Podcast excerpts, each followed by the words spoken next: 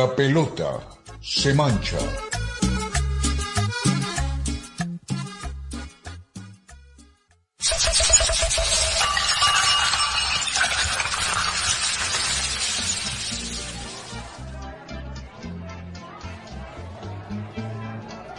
Cordial saludo a todos nuestros oyentes, bienvenidos a una nueva entrega de La pelota se mancha. En este programa estaremos reviviendo una de tantas viejas discusiones sobre el fútbol, una que ha cobrado de nuevo vigencia en medio de la crisis por la pandemia del COVID-19 y que pues bien podríamos resumir en las siguientes preguntas. ¿Es o no relevante el fútbol para la vida? Y si lo es, ¿qué tanta importancia tiene? ¿Qué nos ha mostrado la pandemia sobre el fútbol? ¿Cómo se comportaron las ligas profesionales alrededor del planeta en medio de la crisis?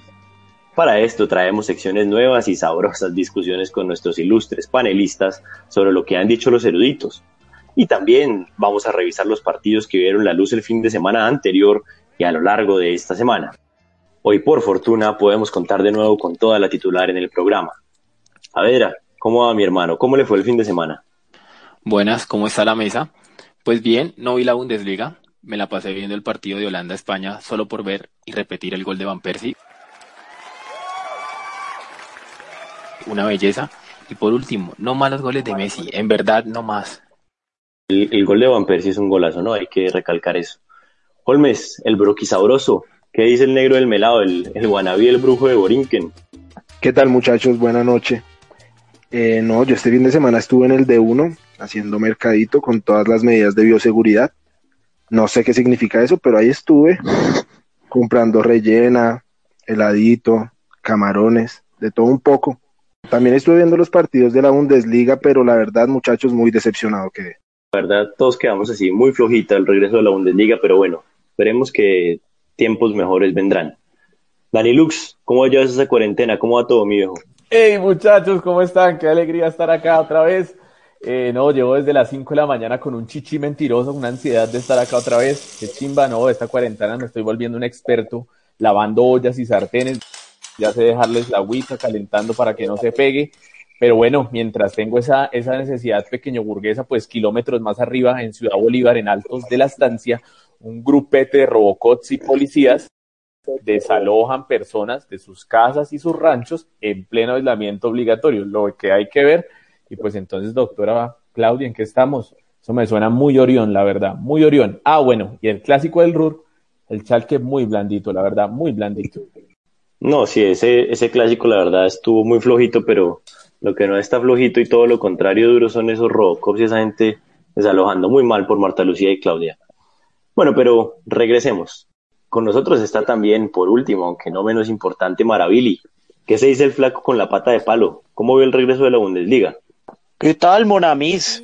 Acá practicando mi francés peor. No, nada, solo vi el partido del Eintracht Frankfurt por la camiseta que se manda pero me quedé dormido. Bueno, igual aproveché y jugué FIFA todo el fin de semana, toda la madrugada, y pues perdí como un campeón porque se fue el internet tercermundista que tengo. Bueno, antes de continuar, quisiéramos aprovechar este espacio para agradecer la gran acogida que tuvo la primera entrega de este podcast. Uy, que a propósito fue un éxito en el barrio Rafael Uribe Uribe y en Santa Teresita, por no nombrar otros lindos barrios bogotanos. No, totalmente. Ya los panelistas tienen fanboys por las calles. Como sea, queremos extenderle un cordial y caluroso saludo a todas las personas que escucharon nuestro primer programa y que pues por algún milagro de la vida y un despacho impresionante también, porque hay que decirlo, están aquí de nuevo. No, pero no más, dejemos de darle las gracias a la gente. Entonces, no, ¿cuánto le debemos a las personas que nos escucharon? No, no más. Gracias, listo, no más.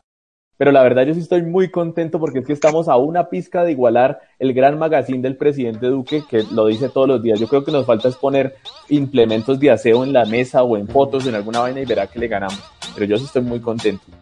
Pero igual, estamos sin un, con un sinsabor amargo tipo Totono porque no culminamos el tema fútbol y pandemia. Ey, nomás, deja quietico al Totono.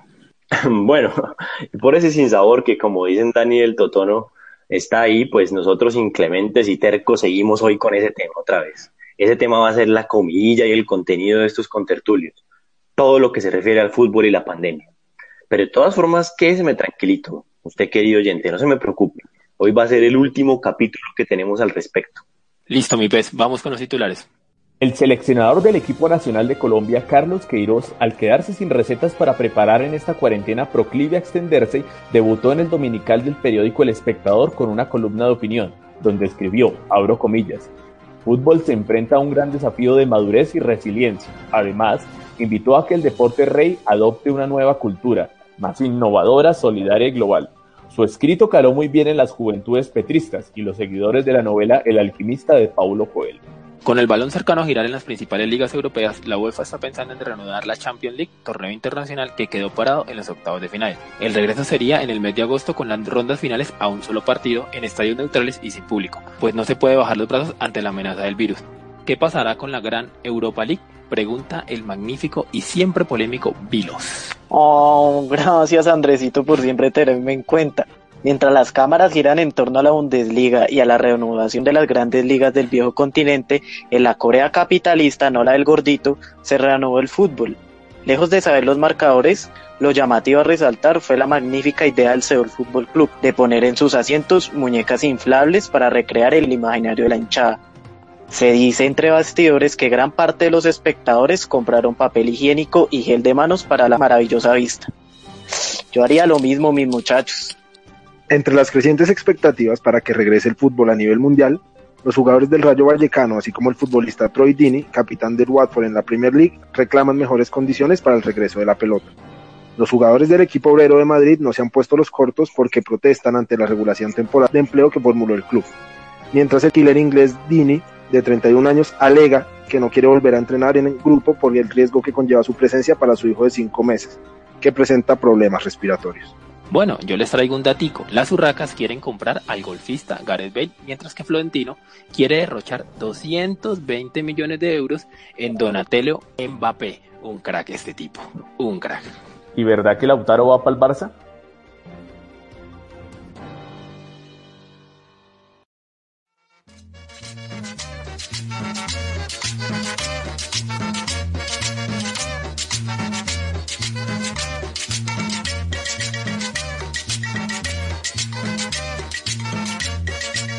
Hermano, esa música uno sí que a lo bien lo pone como todo sabroso, como todo liviano. Fíjese que por allá en 1960 Antonio Fuentes, que fungía como director de Disco Fuentes, le pidió al juglar y médico de acordeones, señor, al doctor Calixto Ochoa, conformar un grupo de músicos para que tocara 12 canciones de su autoría.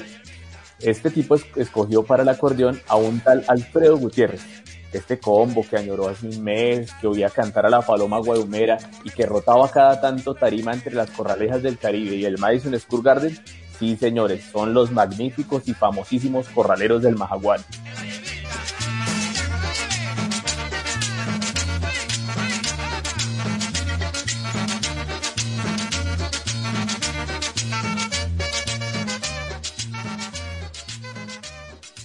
Bueno, Retomando el tema que nos convoca, recordemos que este acontecimiento mundial que ha supuesto la pandemia producida por el COVID-19 ha suscitado toda suerte de debates en torno del mundo del ocio y el esparcimiento.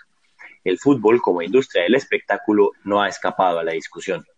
Pues varios personajes del planeta fútbol, desde el curioso Gianni Vargas Lleras Infantino, pasando por el intelectual Valdano o el luso Carlos Queiroz, hasta el escritor antioqueño Héctor Abad, esgrimen diferentes argumentos y puntos de vista, aunque todos enfatizan que tras la epidemia del COVID, el deporte deberá cambiar. Ah, sí, Isas. Infantino dijo, y cito, debemos construir un fútbol vinculado con las realidades territoriales, pero al mismo tiempo más global, menos arrogante y más acogedor.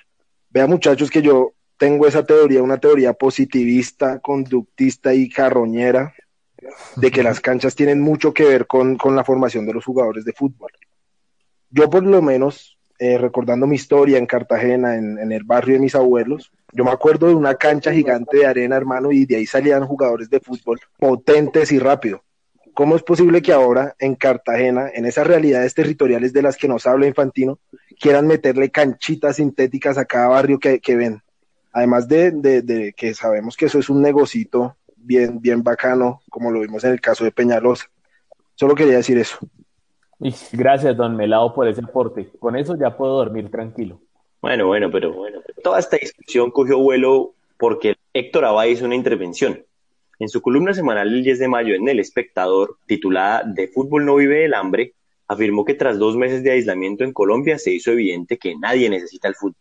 Para el escritor país, la ausencia de este deporte pone en evidencia su inutilidad y poca importancia, y nos enseña que los multimillonarios salarios que reciben las superestrellas son desproporcionados, toda vez que son inútiles para salvar vidas, y que más bien esos dineros deberían redirigirse hacia otros rubros, hacia otros grupos, hacia otras personas de la sociedad, como los profesionales de la salud, por ejemplo, que son tan importantes en este momento crítico. Igualmente, pues para Abad Faciolince, el silencio de los programas deportivos de radio y televisión también ha mostrado que más allá de su pretendida erudición, todos estos shows no son más que espacios con discusiones eternas sobre asuntos obvios y bobadas, como él mismo dice ahí en la columna. Para decirlo coloquialmente, la repetición de la repetidera. Abad aclara que no es que desprecie el fútbol, más no es un fanático, es una cosa evidente cuando nos dice que disfruta viendo los partidos de la selección Colombia. por favor, ¿quién es este tipo? ¿Quién le dio micrófono? Eh, amigo Billy, pues no le dio micrófono, sino una pluma, o en este caso, pues un teclado en computador. Pero bueno, el escritor Paisa, pues también hace una reflexión sobre lo que denomina fútbol espectáculo. ¿Qué dice él? Pues nada tiene que ver con la práctica del deporte o luego como tal, sino que está más ligado con una industria multimillonaria que tiene un grandísimo número de seguidores en todo el mundo y que produce dinero a chorro. Dinero que Abad considera mal encaminado, Así pues, el fútbol espectáculo, como los juegos de azar o la industria licorera, pues debe grabarse y tratarse de la misma manera que en términos de impuestos tiene un casino. El man dice que con los recursos obtenidos del fútbol deberían destinarse para las finanzas, el fortalecimiento del sistema de salud, una cosa que sea más importante, o sea, un hospital es, es más importante que un estadio. Como no podía ser de otra manera, sus palabras causaron escosor, ampolla y respuestas enardecidas de los enfermos de los enfermos del fútbol.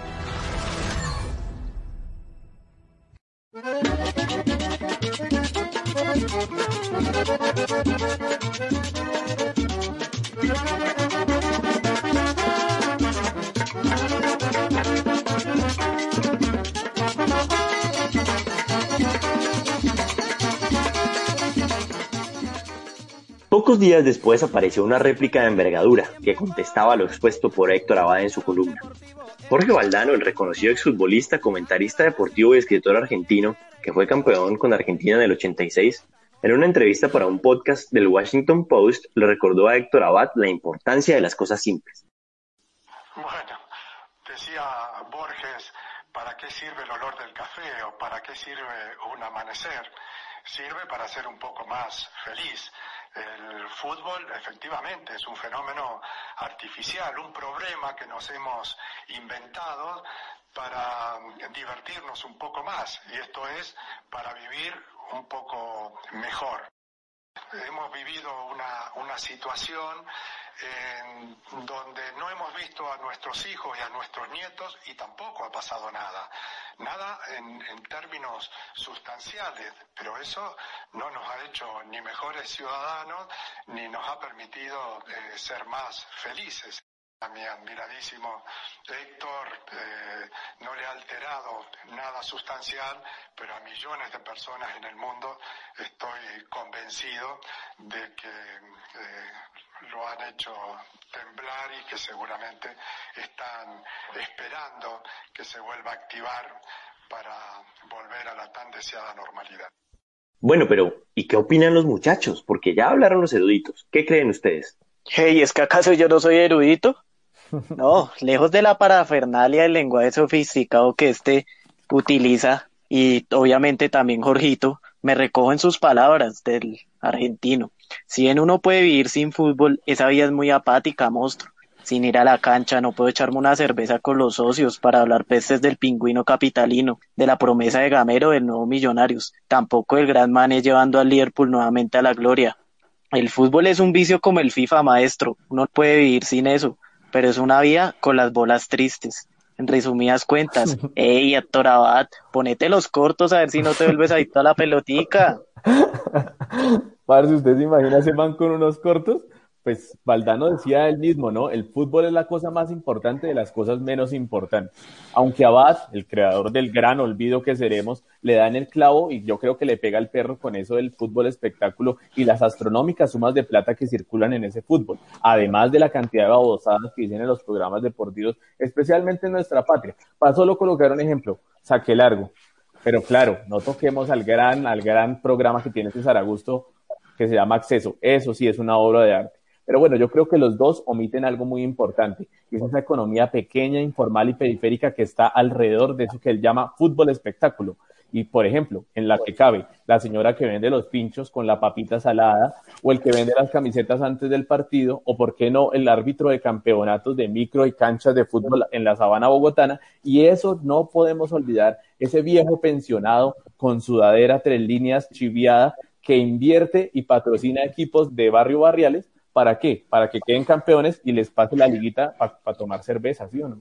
Un saludo al grandísimo Don Hans. No sé, yo estoy ahí como en, en el medio, no sé, no quisiera decir tibio, pero estoy ahí como entre los dos. Estás pero re tibio, mi pana. O sea, el hombre Bueno, está indeciso. No, pues qué pena, es que ahora se volvió, se volvió un pecado ser tibio en este país. No, no, no, yo no he dicho eso, yo no he dicho eso. A mí me encanta cómo Danilo piensa en la señora de los pinchos, él siempre pensando en su, en su bien común, ¿no? Claro, el man como es un alto consumidor de pinchos, pues claro, él está pensando en eso, pero no realmente en el fútbol, en el pequeño negocio. Yo también estoy un poco de acuerdo con lo que dice mi amigo Vilos. Para mí el fútbol es importante. Obviamente es, como dicen, lo menos importante de lo, de lo que vale la pena, pero pues es algo que en verdad para nosotros nada más hay que ver cuánto afecta el fútbol en el estado de ánimo de las personas. Y el otro señor, la verdad, no sé, no sé qué es lo que está diciendo. Prefiero no opinar. Voy a omitir este comentario. ¿Quién es Faciolince? Ah, bueno. ¿Quién te conoce, Héctor Abad? No, por favor, por favor. No, no, no, tampoco así. No, por favor, es que, o sea, de verdad. Perdón, no Héctor Abad, no me demandes. Ya tengo que pagar muchas cosas. Este año sale la película que hicieron desde su libro. Ahí les dejo eso. Yo también veo la cosa como en un, en un toma y dame, en un miti miti, como dicen por ahí. Pero, pero la verdad es que, es que creo que ambos tienen razón, porque el electorado con eso del fútbol espectáculo es verdad, muchachos. Hay mucha plata destinada al fútbol que podría utilizarse en otras cosas, por favor. Pero igual Valdano tiene razón, o sea, ¿qué sentido tiene la vida si no es con esas vainas que nos divierten? O sea, en ese mismo orden de ideas, uno podría decir lo mismo del arte, de las películas, ¿eso para qué? Uno necesita vivir con eso, pero eso nos ha mantenido a flote a todos durante esta cuarentena y este encerramiento. Entonces, la pelota es fundamental. Lo que pasa es que hay que replantearse es la idea de la industria. Muchas gracias. La pelota se mancha. Para que no se mueran de aburrimiento, bailen con los corraleros. Y ahora, la parte deportiva, Chico Cervantes. Gracias, amigo Héctor. Amigos oyentes, estamos a pocos minutos del comienzo del cotejo.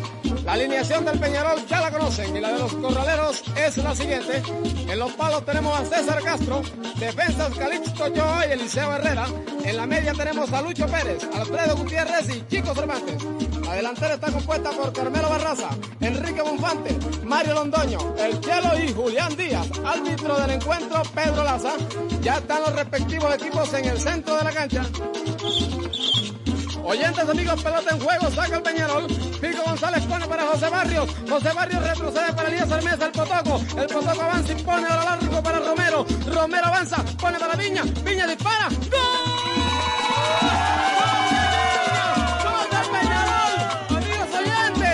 Potente tiro que no vio al arquero César Castro, totalmente batido.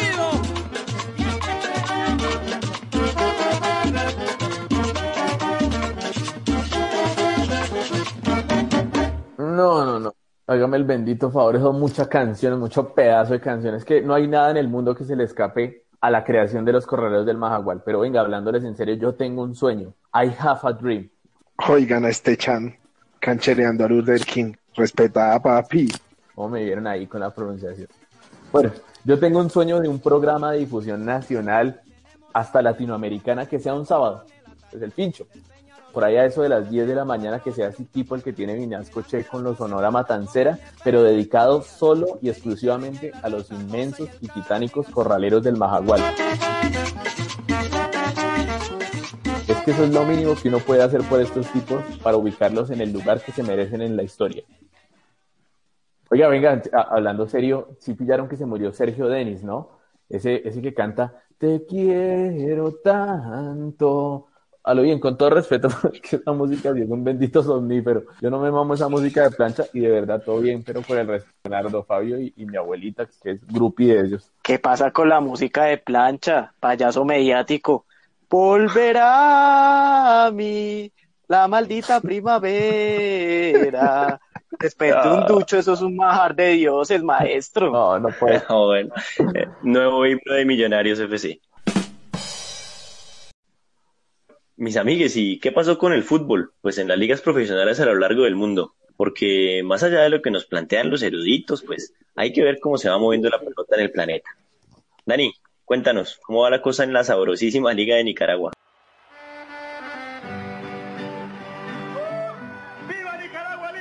Hey, gracias Muñoz por la oportunidad. Pues bueno, la liga se llama la Liga Primera, es la máxima instancia del fútbol profesional en este país es una liga de 10 equipos que nació en 1933 con un cuadrangular entre Alas de Managua, Sporting Club de Corinto, Metropolitano de León y el legendario Dirianguen de Diriamba. Allí nació el balompié en este país. De hecho, el torneo Clausura 2020, que todavía se está jugando sin importar el virus, por cuarta vez consecutiva tiene la misma final, disputada entre el Managua contra el Real Estelí, actual campeón y donde milita el chocuano John Heiler Mosquera. De hecho, en esta liga existe un equipo hermoso, de verdad, hermoso llamado Real Madrid, fundado en 1996 y originario del departamento de Madrid al norte del país andinista. En ese equipo eh, estuvo dirigiendo Pacho Maturana en el 2015 y hay dos jugadores que resaltan en su historia. David Citrino, el Melafo de Román. Y Olé. Español, por cierto. Y el local Miguel Ángel Lateta Sánchez. Y bueno, para otro día le dejo la historia del equipo Chinandenga, otro equipo hermoso y donde milita el samario Richard Junior Charris. Pero te enamoraste de Richard y no de Lateta Sánchez. Bueno, y cuéntanos, Olmitos, ¿cómo es la cosa con la legendaria Liga Surcoreana? Ay, bueno, mis muchachos, les voy a hablar hoy de la maravillosa Liga Surcoreana. La K-League de la Corea capitalista nace en el año 83 y pues se consolidó como la primera liga profesional del continente asiático. En la actualidad, pues cuenta con dos equipos inscritos en la primera división, quienes se enfrentan todos contra todos en una ida y vuelta emocionante, apasionante, al mejor estilo del K-pop, asfixiante y dancístico. Después de este todos contra todos, los seis mejores equipos en la clasificación pero lo, interesante está en el séptimo contra el doceavo equipo, hermanos. Aquí sí hay Carusos Lombardi de verdad. Estos equipos siguen disputando todos contra todos para ver quiénes mantienen la, la permanencia en, en, esta apreciada liga. Por esta exótica y apasionante liga han pasado gigantes jugadores, como el ídolo del equipo menos boletoso de Medellín, ya ustedes sabrán a cuál me refiero, Mao Molina, además de gran cantidad de jugadores brasileños, pues que abundan en este planeta, igual que Garrapata en Gosque, porque pues ya todos sabemos que no todo el mundo puede ser Rivaldo, o Lucio, o Ronaldo Nazario. El equipo de mayor jerarquía de esta liga es el Seongam FC, equipo donde jugó Mao.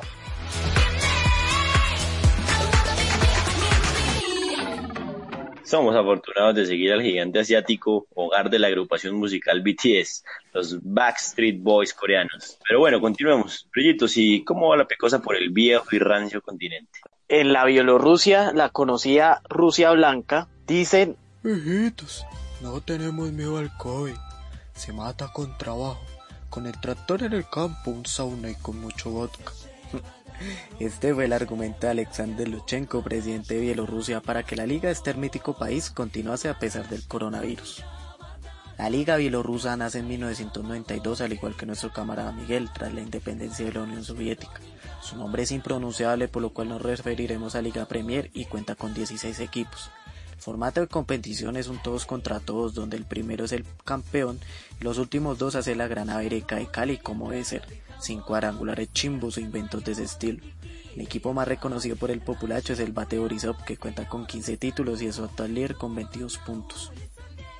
Goleador del presente torneo es el uzbeco Yasur Yashivaev con 6 tantos y es pretendido por el Ciclón Bananero.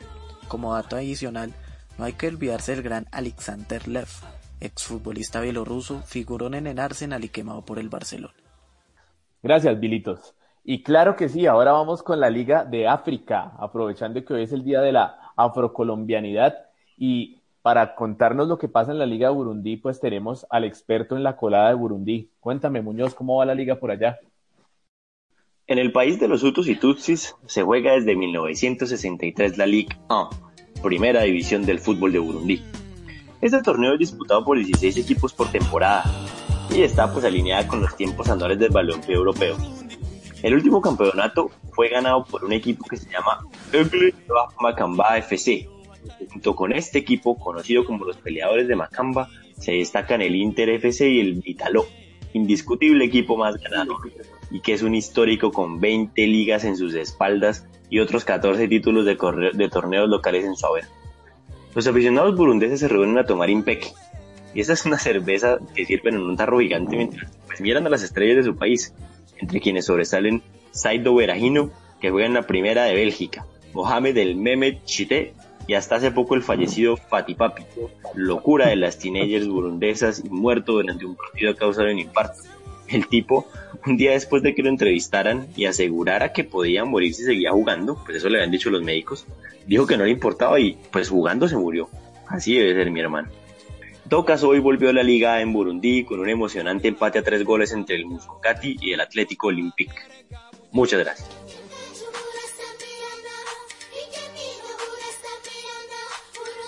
Me fascina el franchute de este tipo, lo aprendería en la Alianza no, Francesa. Yo, yo con su cachaco, con su cachaco estilo ala. Gracias por esa historia, ala. De nada, mi muchacho. Bueno, sabe, ¿y tú qué? ¿Cuál te tocó? ¿Cuál liga nos vienes a contar?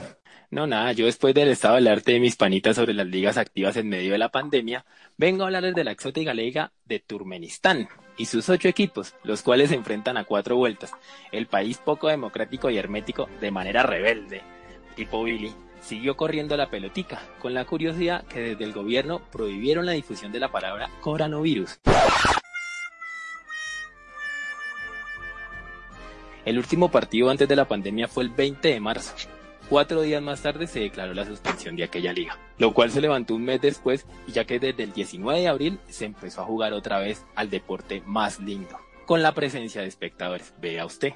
Bueno, y por no quedarme atrás con los daticos y, y no brillar como mis amigos, eh, quiero contarles que la liga de la máxima categoría del fútbol de Turkmenistán es gestionada por la Federación del Fútbol Nacional y se encuentra escrita a la Confederación Asiática de Fútbol. La liga fue fundada en 1992, yo apenas tenía un añito en aquella época, cuando la Unión Soviética se disolvió y, Turmen y, Turque y, Turquen y Turkmenistán se convirtió en Estado independiente. ¿Cómo, ¿Cómo, se llama el país? ¿Cómo se llama el país? Tur es que, que Turkmenistán. No, no, no pelear. Uy, no, Turkmenistán. papi. ¿Tú qué te crees en clase de geografía? No me jodas, ya no más. Déjame.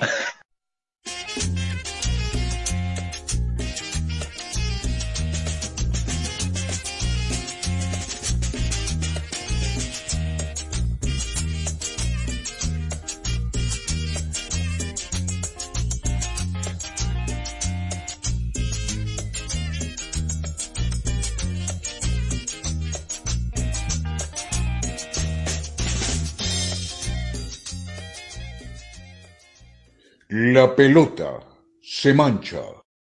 Mm, hola chicos, a veces abrimos nuestros PCs o celulares sin saber qué buscar.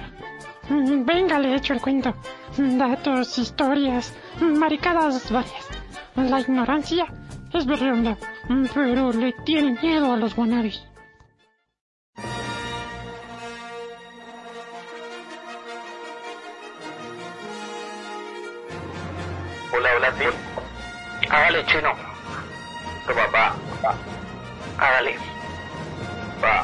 Perfecta. Sin error, sin pronunciación mal. Con amor. Bueno, escuchantes, escuchantes, qué putas. hágale, hágale, hágale, hágale otra vez. Uno, dos, tres, va. Bueno, oyentes, pilotos, porque la sección que viene es para meter en el mismo costal a mamertos, eruditos densos y gente que sufre de insomnio. Sí, señor, para que pueda dormir en esta cuarentena. Escuche esta sección y este datico. Y es sobre nada más y nada menos que la Bundesliga, ese tema que últimamente está más explotado que doña Eddie Morales por ese conjunto High de Rosales. Y para esta sección, misión insurrecta, por supuesto, me acompaña el historiador Vilos. Vilos, ¿está listo? Estoy en mi país. ¡O fuimos!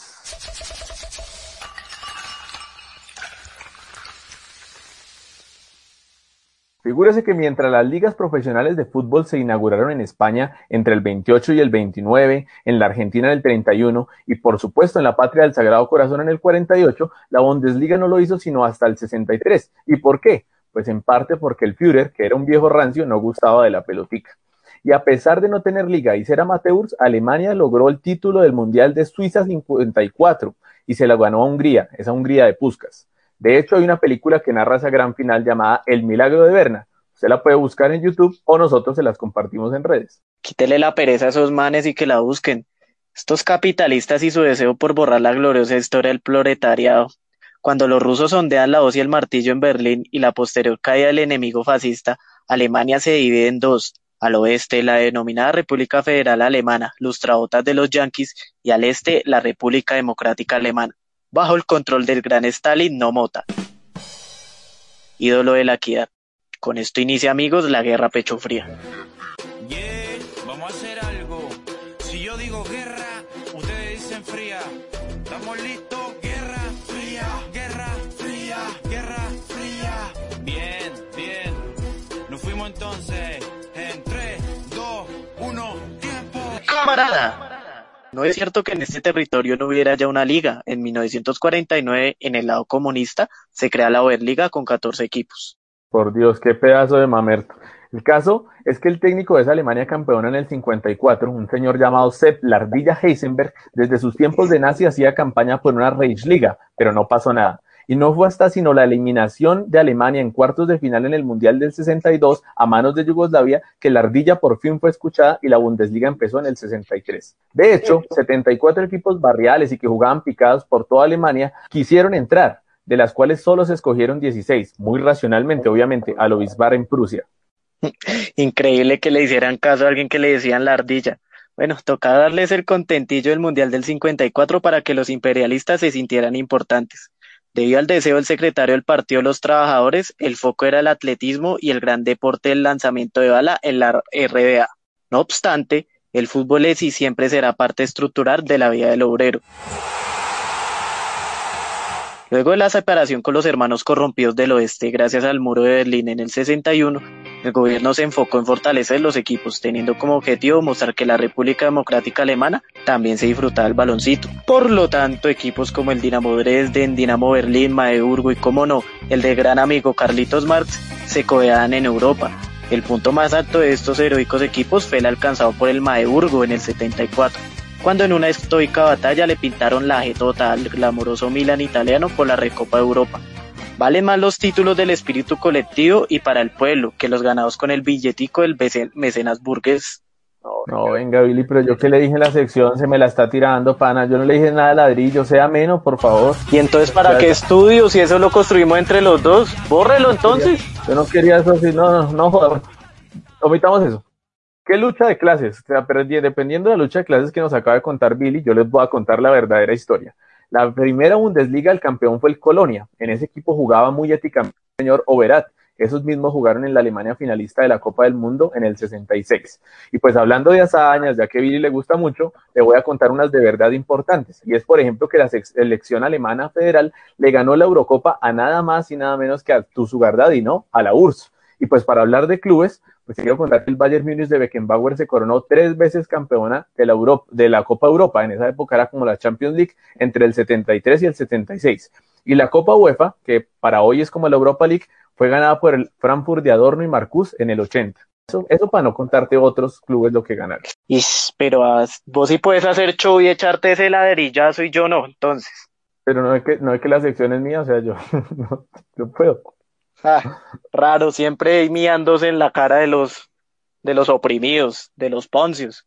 Pero bueno, como siempre utilizando el revisionismo y la pedantería de este man, ¿por qué no mencionas que en el Mundial del 74 la República Democrática le ganó 1-0 al supuesto Kaiser? Y para recordarte, amigo, la medalla de oro de los valientes camaradas en el fútbol olímpico de 1976 en Montreal, ¿acaso no vale? ¿Qué prefiere, ganar un mundial o un partido? Fin y al cabo todo esto es discusión corta porque al fin y al cabo se cayó el muro de Berlín. Sí, en efecto. En 1989 se cae el muro de Berlín y en 1990 se unen las Alemanias. Lastimosamente el capitalismo triunfó y la utopía cesó. La Bundesliga absorbe a la Oberliga y solo da dos lugares al Hansa Rostock y al Dinamo Dresden. Finalmente todo fue mera ilusión y gracias al flujo de billetico, los clubes de la ex RA fueron a parar a la cuarta y quinta edición. Me decía un amigo de Leipzig en Zoom, Nostalgia por el régimen comunista, no, mi hermano. No, más bien nostalgia por jugar en primera.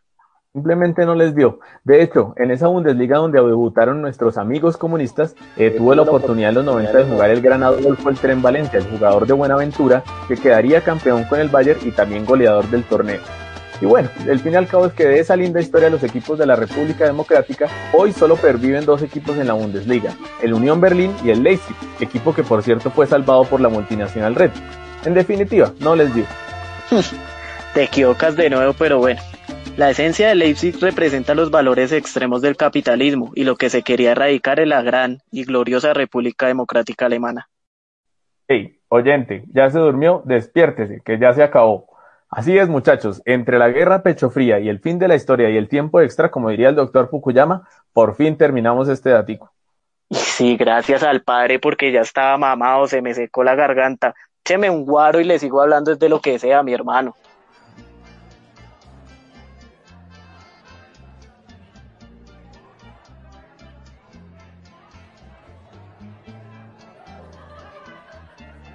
La pelota se mancha.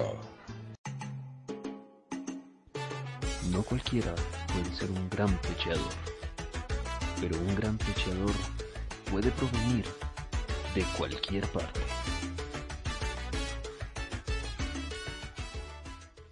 Claro que sí, claro que sí. Qué hermoso inicio para esta gran sección, recordando a la hermosa rata cocinera que conquistó las canchas de Disney. Sí, señores. Esto se trata de venir y venir. Pues como diría cualquier científico social reconocido en este país, ¿no? Queremos traer una pecha de quilates, uno de esos equipos de jugadores costosos que hacen que nuestra gesta perdedora sea solo un zambaparo de estos pelados de barrio. Terminemos con este eurocentrismo barato, por favor, no más con eso. Están como Fox con los goles de Messi. Así que si vamos a hablar de migueladas, perdón, perdón, perdón, de pechadas, que sea desde nuestras latitudes. Me aburre el mismo cuento. Barcelona, PSG, ya no más, ya no más. Dame pechadas que se curan con cerveza y parrandas, muchachos. ¿Qué pasa? Dani, ¿qué opinas vos de todo esto? ¿Qué pecheadas recuerdas de equipos colombianos? Uy, mi hermano, yo la verdad que acuerde, marica me, me fusiló, huevón, yo no esperaba eso, estaba acá todo, oh, no, no.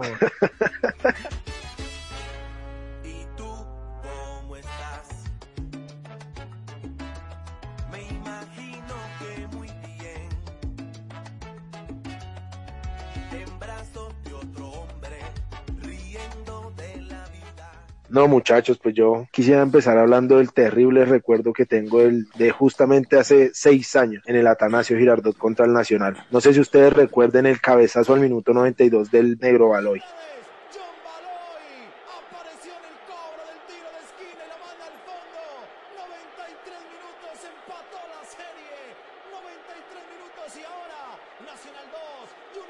¿Lo recuerdan? A mí me duele en el alma. Esa fue una pechada histórica de mi equipo. No, ahora que hablas del Junior me acuerdo las dos veces que nos sacaron. No, no, no, no me toques ese vals porque me matas, dijo el gran Alcia Costa. Ya no más, por favor. Chistaco. Oiga, Saavedra, pero esa canción es de Julio Jaramillo. Ve, ahí estoy pechando como el gran tu vieja. Venga, ¿y nosotros qué pechadas tenemos así memorables? Billy, una de las que usted se acuerde. ¿Cuál te cuento? La de la final, cuando nos metieron 8-0, cuando jugamos contra ocho jugadores y nos peleamos dentro de la cancha y un compañero se salió. Ah, sí, el grandísimo Mateo Mora cuando se dio por ponerse de terrorista y nos desintegró el equipo. Bueno, para los wannabis, y ojalá lo sigan, Mateito Mora, perdóname, pero te voy a romper los códigos.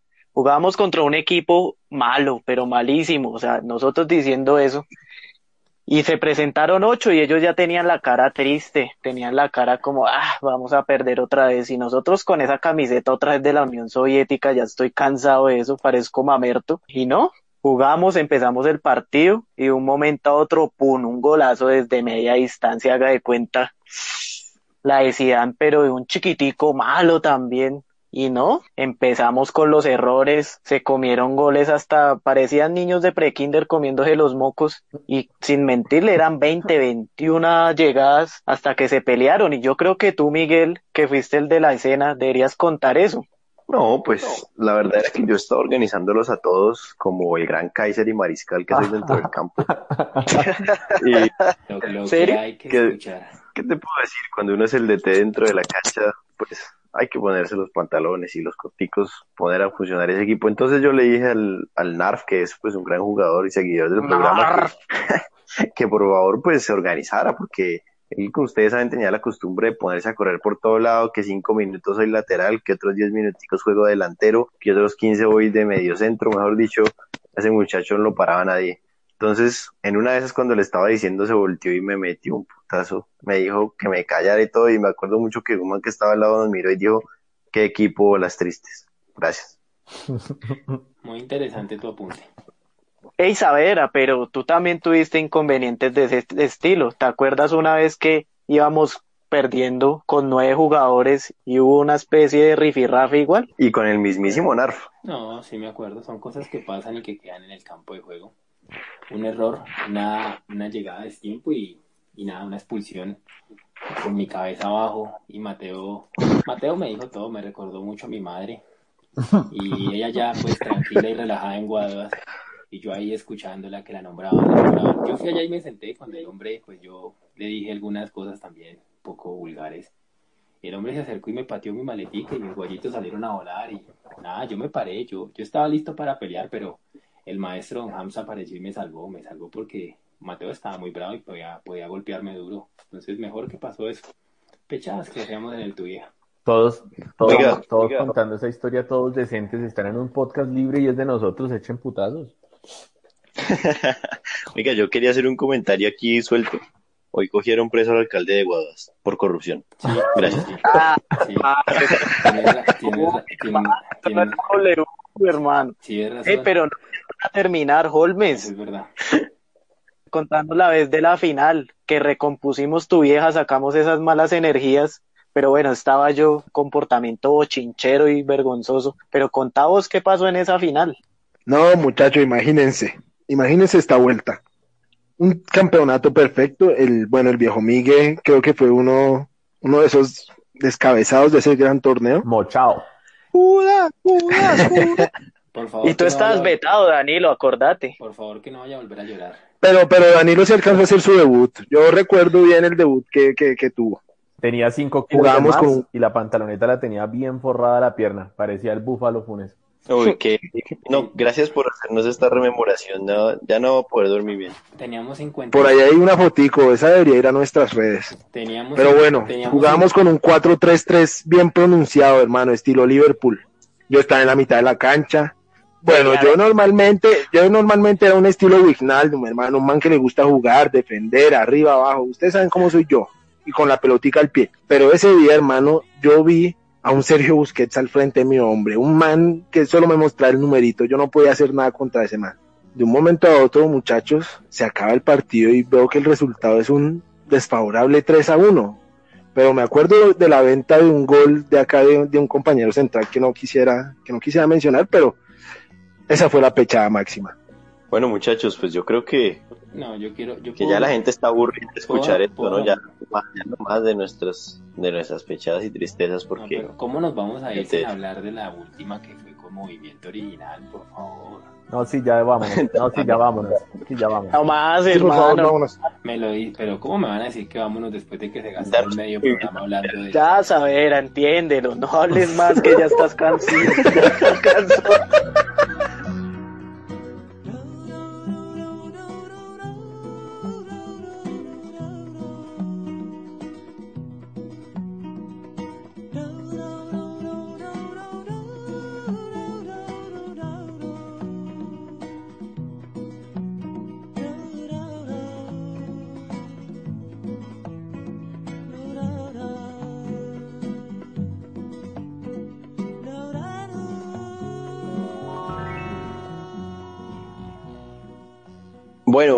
Que este ha sido un muy buen programa, ha sido un programa sabroso, hemos discutido chévere sobre fútbol y, y hemos tocado varios temas, pero ha llegado la hora de decir adiós, la hora de despedirnos, pero no sin antes, pues, darle las gracias a todos los oyentes.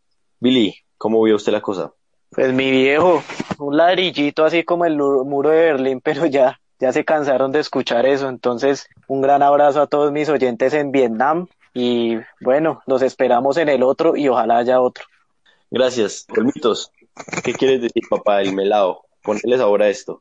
No, hermano, Yo hoy el sabor y el melado lo dejo por allá escondidito porque por fin acabamos esto, necesito dormir. Pero bueno, para nuestros oyentes, y si quieren seguirnos escuchando, les dejo ahí la pistica Rodrigo Saraz. Solo quiero decir eso. Muchísimas gracias por, por escuchar tanto. Perdón por tan poco. Perdón. No, no, perdonado, tranquilo. Te protege desde arriba el brujo de Borinquen. Saberita, dime, ¿qué, ¿qué te pareció este programa? ¿Cómo te sentiste? ¿Cuáles fueron tus emociones, tus expectativas?